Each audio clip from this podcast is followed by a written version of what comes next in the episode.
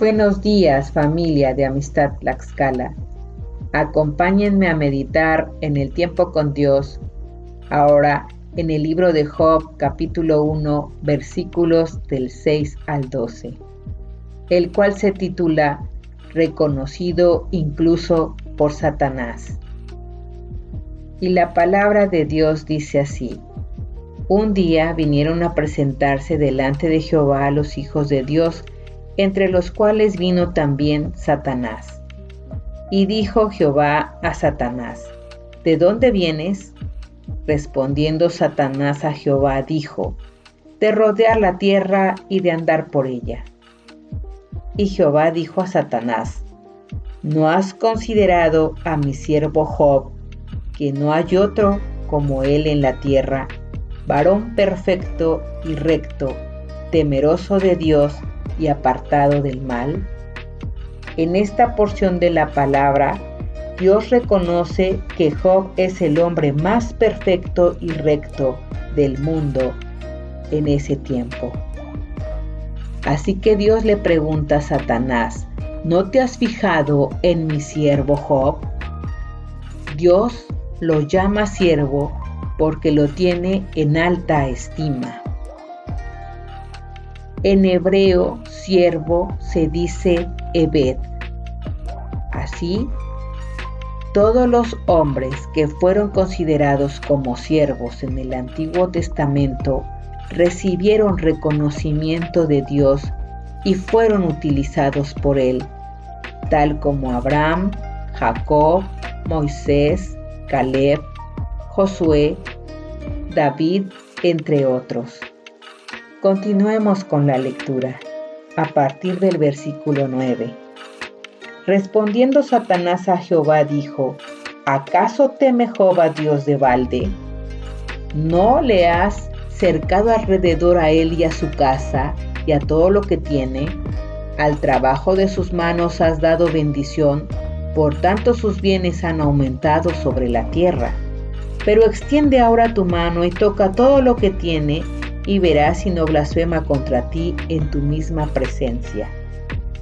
Dijo Jehová a Satanás, He aquí, todo lo que tiene está en tu mano, solamente no pongas tu mano sobre él.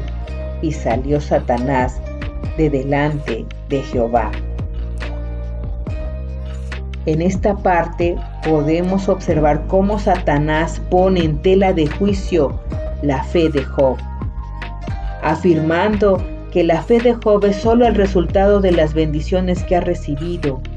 Así que le propone a Dios que le quite todas sus riquezas, convencido de que Job blasfemará contra él en su propia presencia.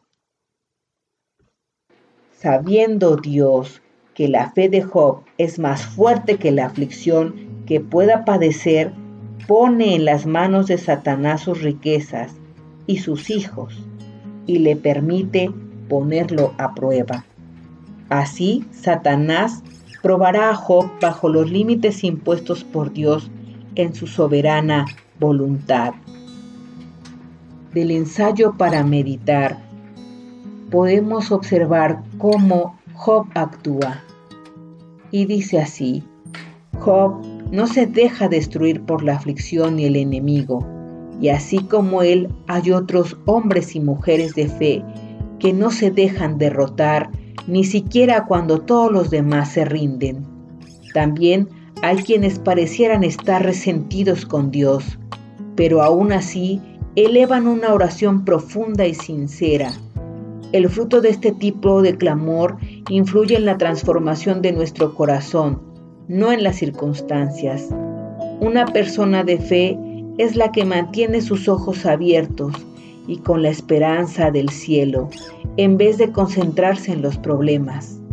Cuando vivimos en este nivel de comunión con Dios, Él nos exalta con orgullo, sin darle lugar al enemigo para que nos atrape.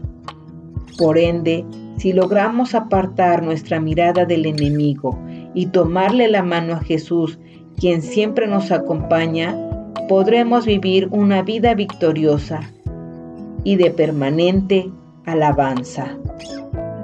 Así querida iglesia, que los creyentes genuinos reconocemos a Dios como nuestro Creador y le adoramos, tengamos o no riquezas. También nos basamos en Santiago 1, 2, 3 que dice, Hermanos míos, tener por sumo gozo cuando os halléis en diversas pruebas, sabiendo que la prueba de vuestra fe produce paciencia. Así que les exhorto a que nos levantemos y tengamos fe. Acompáñenme ahora a orar tal como dice una carta a Dios. Padre, te amaré sin condición, no importa cuál sea la situación en la que me encuentre.